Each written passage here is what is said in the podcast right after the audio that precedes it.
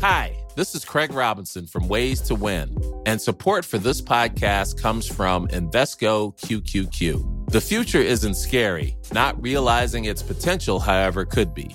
Just like on the recruiting trail, I've seen potential come in many forms as a coach. Learn more at Invesco.com slash QQQ. Let's rethink possibility. Invesco Distributors, Inc.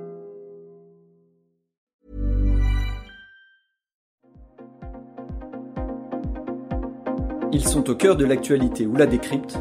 Prenez des nouvelles de la France et du monde avec Fil Rouge, un podcast du Dauphiné Libéré. Un taux de chômage globalement élevé et en même temps de nombreux secteurs qui n'arrivent pas à embaucher. Le marché du travail connaît aujourd'hui un fort déséquilibre. Alors comment le recrutement est-il devenu le pire cauchemar des entreprises? Analyse de la situation avec Christian Deboissieux, vice-président du Cercle des économistes. Un reportage de Mélanie Janin.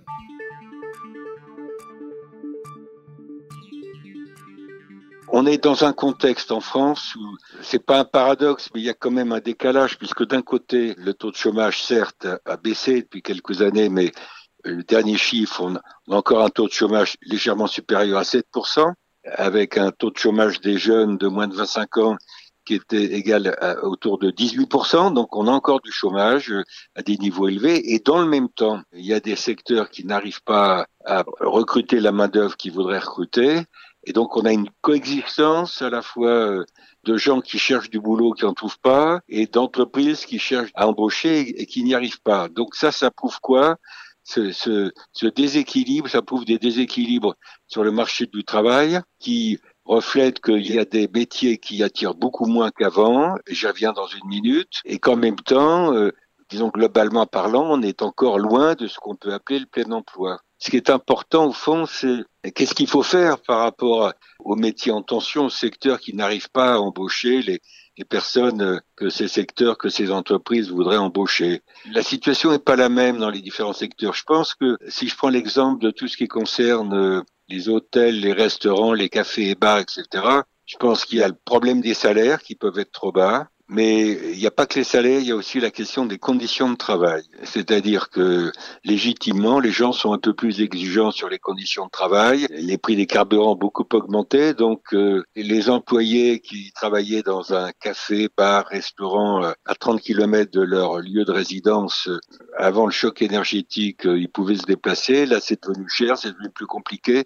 il peut y avoir des freins à la mobilité. Ça fait partie des conditions de travail et puis les horaires également font partie des conditions de travail. Donc, il ne faut pas croire que la hausse des salaires permettrait de régler absolument euh, la question des secteurs euh, ou des métiers en tension. On est dans un contexte où, dans pas mal de cas, les salaires augmentent ou doivent augmenter inégalement d'un secteur à l'autre, d'une entreprise à l'autre. Ça dépend des conditions générales de l'entreprise et des secteurs. Et je répète, euh, la solution, c'est pas uniquement une hausse des salaires.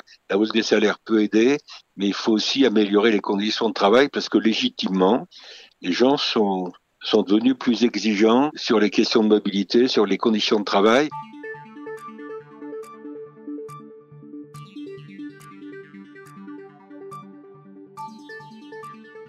Je pense que le Covid les confinements liés au Covid, tout ça, ça, ça a modifié les relations au travail un peu. Et là, je parle pas du télétravail, parce que dans le bâtiment et les constructions, euh, il n'est pas tellement question de faire du télétravail. Dans les aides à la personne à domicile, il n'est pas tellement question de faire du télétravail. Dans les, si vous êtes serveur dans un hôtel, restaurant, bar, c'est pas le télétravail qui va régler le problème du travail. Donc, euh, on est dans ce contexte-là, et je veux dire, ce déséquilibre euh, sur le marché du travail, il peut encore durer un certain temps. Je ne sais pas combien de temps, personne n'en sait rien, mais ça peut durer euh, plusieurs mois, plusieurs trimestres, euh, plusieurs années, j'en sais rien. Mais voilà. Alors, derrière tout ça, il y a aussi des problèmes liés à la formation. Et puis des questions d'image. Il y a des métiers qui aujourd'hui n'attirent pas, n'attirent pas les jeunes parce que ce sont des métiers qui peuvent être considérés comme euh, durs, trop exigeants, etc.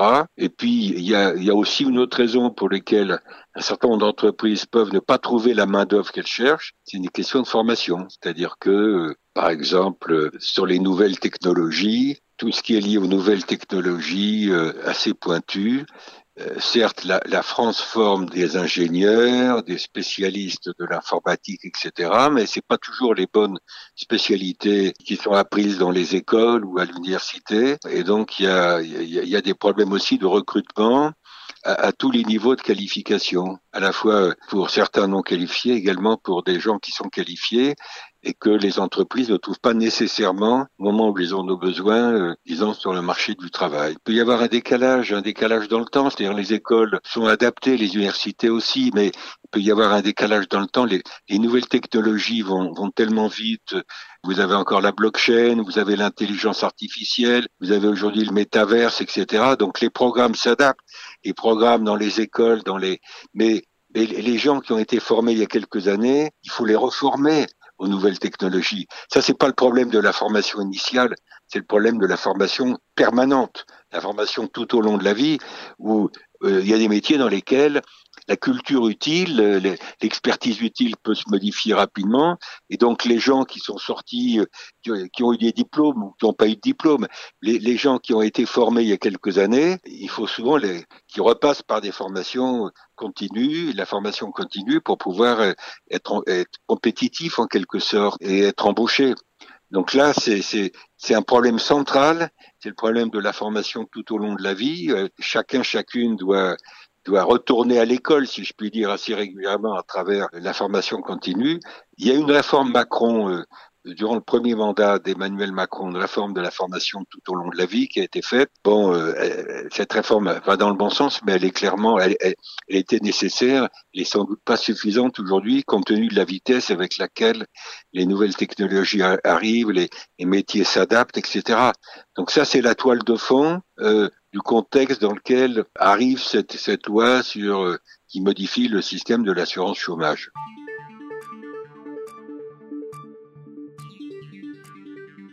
Quand vous regardez le débat CDD, contrat à durée déterminée CDI, on disait il y a quelques années euh, le Graal, le mieux, c'est le CDI.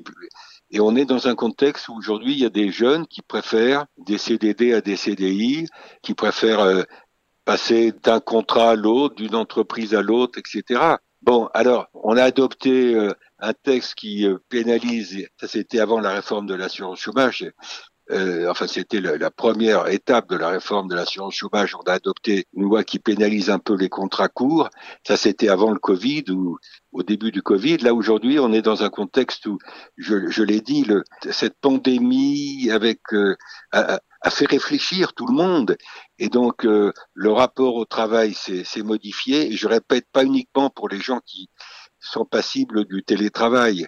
Je répète, il y a des secteurs dans lesquels le télétravail n'a pas de sens. Il y a des secteurs dans lesquels on peut le faire.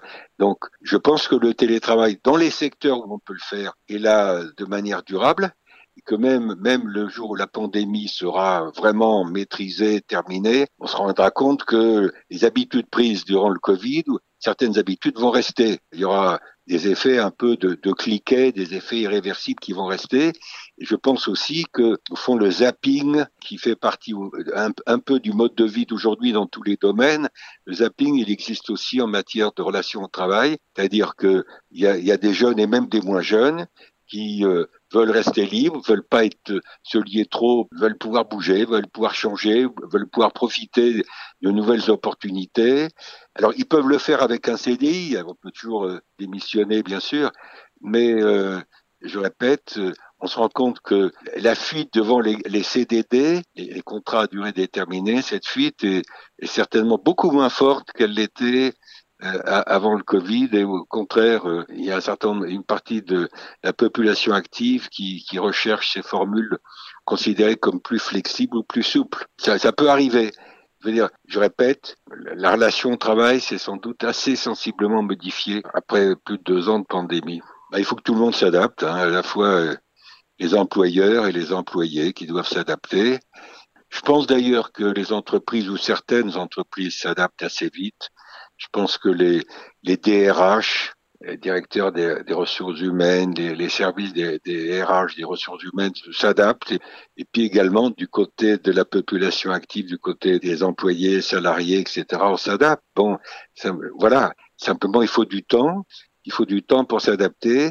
Et ça explique ce déséquilibre du marché du travail vous avez à la fois, comme je l'ai dit tout à l'heure, un taux de chômage qui a baissé mais qui reste quand même globalement élevé en France, légèrement supérieur à 7%, et en même temps des secteurs qui n'arrivent pas à embaucher les salariés qui voudraient embaucher. Donc euh, on est dans ce contexte-là qui traduit un, un déséquilibre structurel sur le marché du travail et qui peut durer encore un certain temps.